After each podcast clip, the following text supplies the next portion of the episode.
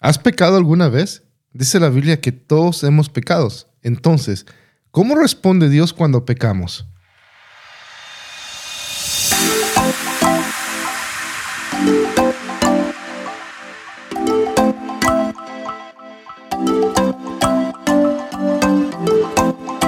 Hola, soy Howard. Bienvenido a mi podcast donde conversaremos sobre cómo alcanzar la mejor versión de nosotros mismos a través de una relación con Dios.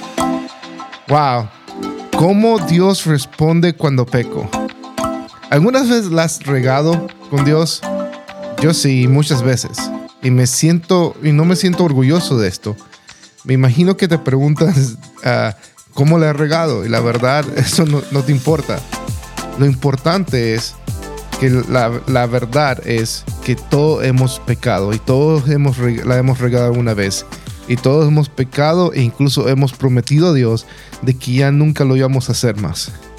Y estamos aquí y nuevamente hemos pecado. Y es algo que lo que luchamos, eh, quizás es algo que vamos a luchar toda nuestra vida. Dice Filipenses 1.6 de que Jesucristo, quien inició la obra en nosotros, la va a ir perfeccionando hasta el día de Cristo. Eso va a tomar un tiempo. Pero la, la Biblia nos habla mucho acerca del pecado ah, y quiero compartirte algunas cosas que dice la Biblia acerca del pecado y cómo manejarlo para que podamos vivir la, la mejor versión de nosotros mismos eh, en cuanto a nuestra relación con Dios. Romanos 3, 21 a 26 dice, la Biblia misma enseña claramente que ahora Dios nos acepta sin necesidad de cumplir la ley. Había una ley que dada por Dios a través de Moisés y la ley fue dada para que, para que entendiéramos que necesitábamos de, Dios, de un Salvador, porque no íbamos a poder cumplir la ley porque no somos perfectos, entonces íbamos a fallar constantemente, eso nadie iba a poder cumplir la ley. So, la ley fue dada de parte de Dios a través de Moisés para que entendiéramos de que necesitamos de un Salvador, necesitamos de, ayuda. Entonces, ah, dice, dice aquí en Romanos 3, 21 al 26, de que, de que Dios nos acepta sin necesidad de cumplir la ley. Dios nos acepta a todos los que creen y confían de Jesucristo, sin importar si son judíos o no lo son. So, si confiamos en Jesús, entonces Dios nos acepta. Y aquí la palabra confiar es, una palabra muy, muy, muy, muy importante, porque la vas a ver mucho en el libro de Romanos y en algunas traducciones lo traducen la palabra confiar como fe, pero aún así, eh, sea traducida como fe o sea traducida como confiar, ambas eh, palabras, ambas, ambas palabras, lo, original habla de una relación, requiere una relación, confiar, porque no puedes confiar en alguien que no conoces. Ah, puedes depositar cierta confianza y lo vas a poner a prueba. Si tú me, si, si tú me pides, si yo te pido prestado 20 dólares uh, y te digo te lo devuelvo mañana, va a llegar mañana y si no te devuelvo los 20 dólares, entonces tu confianza en mí va a disminuir cuando te vuelva a pedir dinero.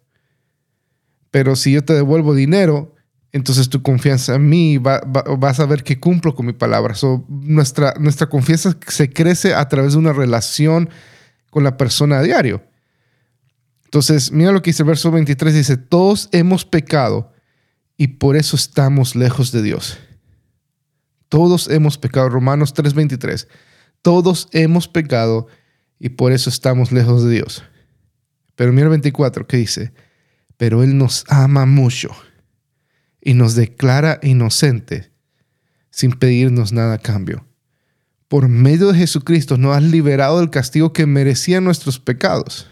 So, merecíamos un castigo por nuestros pecados y a través de Jesucristo Dios nos ha liberado porque nos ama tanto y nos declara inocentes sin pedirnos nada a cambio.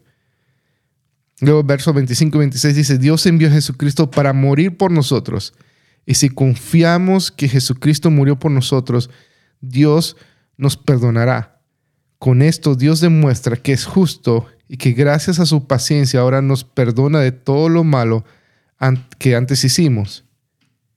Él es justo y solo acepta a los que confían en Jesús. Fíjate bien eso, todos la hemos regado, en algún momento de nuestra vida la hemos regado. pero Él es justo y nos ama mucho y cuando nos arrepentimos nos declara inocentes sin pedirnos nada a cambio. So, tenemos que, entender eso. Y luego, mira, continúa, si vamos a, saltamos unos capítulos, vamos a Romanos 5 del 6 a 11, mira lo que dice, cuando nosotros los, los pecadores no, no podíamos salvarnos, Cristo murió por nosotros. Murió en el momento elegido por Dios. Y en realidad no es fácil de que alguien esté dispuesto a dar su vida por otra persona, aunque sea buena y honrada. Tal vez podríamos encontrar a alguien que diera su vida por una persona realmente buena. Pero mire, el verso 8 dice, pero Dios demostró su amor a enviar a Jesucristo a morir por nosotros, a pesar de que nosotros todavía éramos pecadores. Verso 9. Eh, y déjame parar aquí. Dios demostró su amor por nosotros a enviar a Jesucristo, a pesar de que éramos pecadores. So, piensa en esto. Te pregunté al principio. Uh, cómo, Dios, responde cuando pecamos. Y, mira lo que sucede. Esto dice que cuando nosotros pecamos, mira lo que dice. Pero Dios demostró su gran amor a nosotros al enviar a Jesucristo a morir por nosotros, a pesar de que todavía éramos, pecadores. So, es, ten esa idea ahí, ¿ok? Ten ese versículo ahí. Pero Dios demostró su gran amor al enviar a Jesucristo a, morir por nosotros, a pesar de que todavía éramos pecadores. Aún éramos pecadores y aún así, en medio de ese pecado, aún así, en medio de lo que, la, la regada que hicimos, aún así, Dios demuestra su amor por nosotros porque envió a Jesucristo a morir por nosotros. Verso 9 dice, si Dios nos declara inocentes por medio de la muerte de Jesucristo, con mayor razón, gracias a Cristo, no, nos libra de castigo final. Si, si cuando todavía éramos sus enemigos, Dios hizo las paces con nosotros por medio de la muerte de su Hijo, con mayor razón nos salvará ahora que su Hijo vive y nosotros estamos en paz con Dios. Además, Dios nos ha hecho muy felices, nos ha hecho muy felices, pues ahora vivimos en paz con Él por medio de Jesucristo. Tenemos que comprender esto de que el pecado para, para el cristiano es una opción y ya no tenemos que pecar más. Y si hay algo importante que, que, quiero que entiendas en los próximos versículos que voy a leer, ah, y esa, esa idea, la idea que te digo, entiende de que el pecado para el cristiano es una opción. Y yo sé que tú estás, quizás estás luchando con algo por años en tu vida y que la estás regando quizás constantemente y por una temporada te va bien y por otra temporada vuelves a eso. Pero quiero que entiendas esto, que para ti como hijo de Dios, el pecar es una opción. Y no tenemos por qué pecar más. Romanos capítulo 6 va a ser un capítulo muy importante que te recomiendo que lo leas después de este podcast, pero te lo voy a leer y vamos a navegarlo juntos. Dice, ¿qué más podemos decir? ¿Seguiremos pecando para que Dios nos ame más todavía? Por supuesto que no. Nosotros, dice, nosotros ya no tenemos nada que ver con el pecado, así que ya no podemos seguir pecando. Fíjate bien ese versículo, el verso 2. Nosotros ya no tenemos nada que ver con el pecado, así que ya no, ya no podemos seguir pecando. Tú no tienes nada que ver con el pecado, así que no tienes que seguir pecando. Verso 3 dice, Ustedes bien saben que por medio del bautismo nos hemos unido a Cristo en su muerte y al ser bautizados morimos y somos sepultados en Él, pero morimos para nacer eh, a una vida totalmente diferente. Y eso mismo pasa, pasó con Jesús cuando Dios el Padre lo resucitó con gran poder. Mira verso 5. Si al bautizarnos participamos de la muerte de Cristo, también participaremos de su nueva vida. Mira esta parte. Una cosa es clara. Antes éramos pecadores, pero cuando Cristo murió en la cruz, nosotros murimos con Él. Y esta es la parte, y esta es la parte que tienes que desarrollar en tu Biblia. Así que el pecado ya no nos gobierna. Al morir, al morir, el pecado perdió su poder sobre nosotros. Al morir Cristo, el pecado perdió su poder sobre nosotros. Y esa, parte me, me, me vuela la cabeza. Dice, así que el pecado ya no nos gobierna. ¿Entiendes eso? Ese pecado que, que, que constantemente llevas haciendo por años, no te gobierna. ¿Comprendes eso? Dice que al morir Cristo, el pecado perdió el poder sobre ti. Ese pecado no tiene poder sobre tu vida. Llámese lujuria, llámese ah, adicciones, llámese como se llame, llámese como, como llámese ese pecado que tengas tu vida. Quiero que comprendas esto. El pecado ya no te gobierna. No tienes que, por qué pecar. El pecado perdió el poder que tenía sobre tu vida y sobre mi vida. Es muy importante para nosotros comprender eso. Dice que si por medio del bautismo morimos con Cristo, estamos seguros que también viviremos con Él. Sabemos que Jesucristo resucitó y que nunca más volverá a morir, pues la muerte ya no tiene poder sobre Él. Cuando Jesucristo murió, el pecado que dice, el pecado perdió para siempre su poder sobre Él y la vida que ahora vive es para agradar a Dios. Mira el verso 11. Estaba hablando este verso acerca de Jesús. Mira lo que dice. El verso 11. De igual manera, el pecado ya no tiene poder sobre ustedes, sino que Cristo les ha dado vida. Entiende, el pecado no tiene poder sobre nosotros. Ahora, viven para agradar a Dios. So, porque el pecado ya no tiene poder sobre nosotros, entonces podemos vivir para agradar a Dios, porque el pecado ya es una opción para nuestras vidas. No estamos obligados a pecar. Se convierte en una opción. Y como se convierte en una opción, ahora podemos vivir agradando a, Dios con lo que hacemos, con cómo vivimos. Verso 12 del capítulo 6 dice, así que no dejen que el pecado los gobierne. Fíjate bien, dice, no dejen. Esa es la idea de que es una opción. Tú le das el permiso. Dice, no dejen que el pecado los gobierne ni que los obligue a obedecer los malos deseos de su cuerpo. Eso es tu opción, es tu decisión. Tú tienes el control. Cristo te ha dado el control para no pecar. Tú tienes el control. Eh, tú estás en control en este momento y tienes la opción de dejar de pecar si has confiado en Jesucristo, de que Él vino a la tierra, vivió, murió y resucitó por tus pecados y por los míos.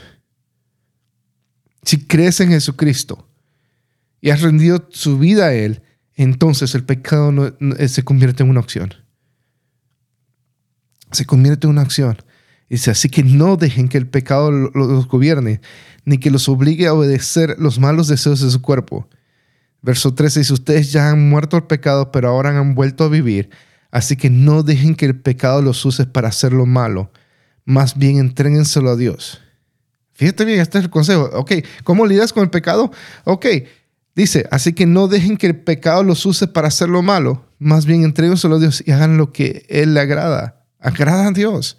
Busca las cosas que le agrada a Dios. Empieza a hacer cosas que le agrada a Dios, como servirle, como adorarlo, leer, orar, adorar, repetir, buscarlo genuinamente a Él, permanecer en su palabra, como hablábamos del podcast pasado. Necesitamos echar raíces en su palabra y buscarlo a Él. Necesitamos permanecer en Él y eso nos va a llevar a vivir una vida que agrada a Dios y vamos a tener las herramientas para, para vencer la tentación del pecado Verso 14 dice, así que el pecado ya no tendrá poder sobre ustedes.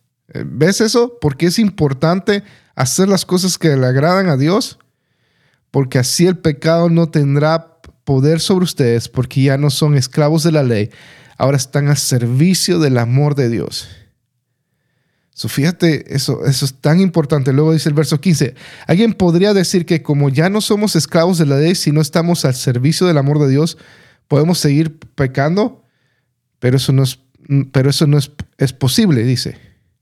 Verso 16. Ustedes saben, sabe, quien siempre obedece a una persona llega a ser esclavo. Nosotros no podemos servir al pecado y morir, o bien obedecer a Dios y recibir su perdón. So, si tú obedeces al pecado y siempre lo estás obedeciendo, te esclaviza el pecado. Y muchos de nosotros vivimos esclavizados al pecado porque a pesar de que somos libres, estamos obedeciendo al pecado. So, no hemos vuelto voluntariamente esclavos del pecado, pero quiero que sepas hoy de que es una acción y que eres libre. Y puedes romper con eso hoy. No tienes por qué vivir en pecado más. Eres libre. Verso 17 dice, antes ustedes eran esclavos del pecado. Antes ya no eres esclavo del pecado. Pero gracias a Dios obedecieron de todo corazón la enseñanza que les dio. Ahora ustedes se han liberado del pecado y están al servicio de Dios para hacer el bien. Eres libre del pecado. Como a ustedes todavía les cuesta entender esto, se lo explico con palabras sencillas y bien conocidas. Antes ustedes eran esclavos del mal, cometían pecados sexuales y toda clase de maldades, pero ahora tienen que dedicarse completamente al servicio de Dios. ¿Ves? Esa es la clave. ¿Quieres vencer el pecado en tu vida? ¿Quieres mantenerte firme? Entonces dedícate completamente a servirle a Dios. ¿Quiere decir eso que vas a dejar tu trabajo y vas a empezar a servir la iglesia? No.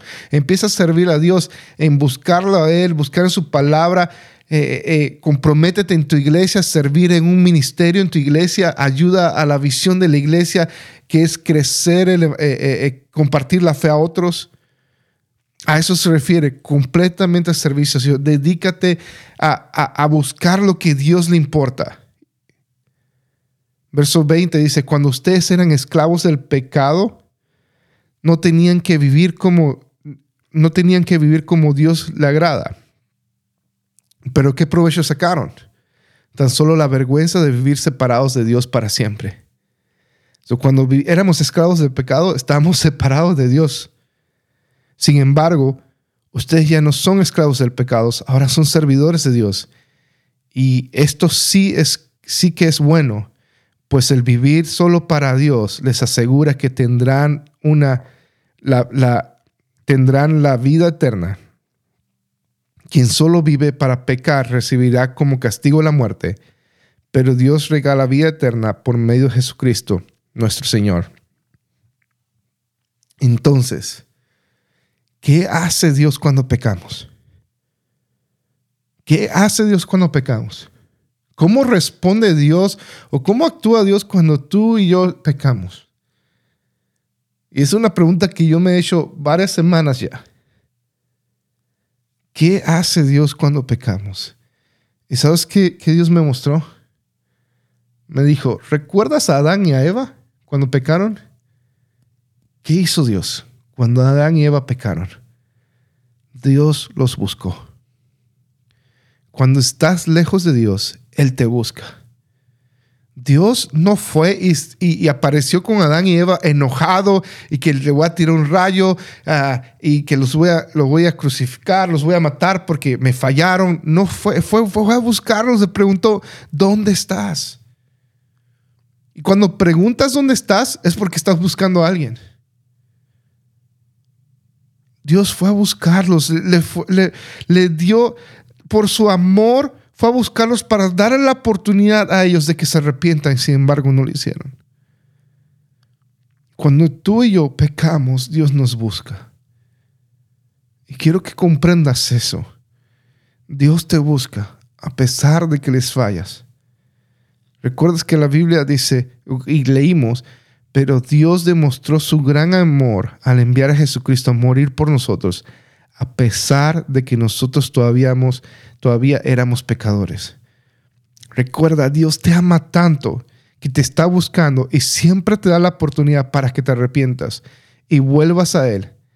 Así que si te sientes lejos o estás luchando con un pecado, entiende que Él te está buscando y el pecar es una opción para ti y no tienes que vivir de esa manera. No tienes que vivir de esa manera. No tienes que vivir así. Porque el pecado ya no tiene poder sobre ustedes, dice la Biblia, sino que Cristo les ha dado vida y ahora viven para agradar a Dios. Y tú vives para agradar a Dios. El pecado ya no tiene poder sobre tu vida y es una opción. Y Dios, y Dios te está buscando. Dios está buscando que tú puedas escucharlo a Él, que puedas eh, eh, permanecer en Él y echar raíces Recuerda que hablamos la semana eh, pasada de que un reto de 63 días de buscarlo a Él y permanecer en su palabra. So, persiste en su palabra y entiende que eres libre del pecado y que el pecado es una opción. Tienes total libertad. No, no, no tienes por qué pecar. El pecado ya no, ya no te gobierna. Ya no tiene poder, no tiene autoridad sobre ti. Eres libre. So, comprende eso y puedes vivir en toda la libertad y, todo, y puedes disfrutar de todo lo que Dios tiene para ti porque Él ya pagó el precio. Porque aún así, cuando habíamos pecado, Él nos amó tanto que Él envió a Jesucristo para morir por nosotros. Eso se convierte en una acción el pecar. So, no tienes que vivir en el pecado. Eres libre. Eres libre. Y Dios te ha dado todo. cuando pecas, Dios te busca porque te ama y quiere una relación contigo. Quiere que tú sepas de que Él te ama y que te puedes acercar con, a Él. Solo lo que tienes que hacer es decirle, perdóname, me arrepiento, no lo voy a hacer más, voy a acercarme más a ti para alejarme del pecado. Cuando te acercas más a Él, enfócate en una relación con Él y no te enfoques en el pecado. Si te enfocas en una relación con Él, te alejas del pecado. Cuando hagas eso, vas a empezar a descubrir la mejor versión de ti en Él. Gracias por escuchar este podcast de hoy. Quiero invitarte a que escuches el podcast de Iglesia Familiar Daystar. Es el podcast de la iglesia donde pastoreo. Eh, ahí vas a poder escuchar las prédicas y las enseñanzas de la iglesia y de mías y de otras personas. Así que búscanos en Iglesia Familiar Daystar. Déjame saber qué te pareció este podcast. Escríbeme en las redes sociales, en Facebook, Instagram. Búscame bajo el nombre Howard Bosman y comparte este podcast con otros. Dios te bendiga.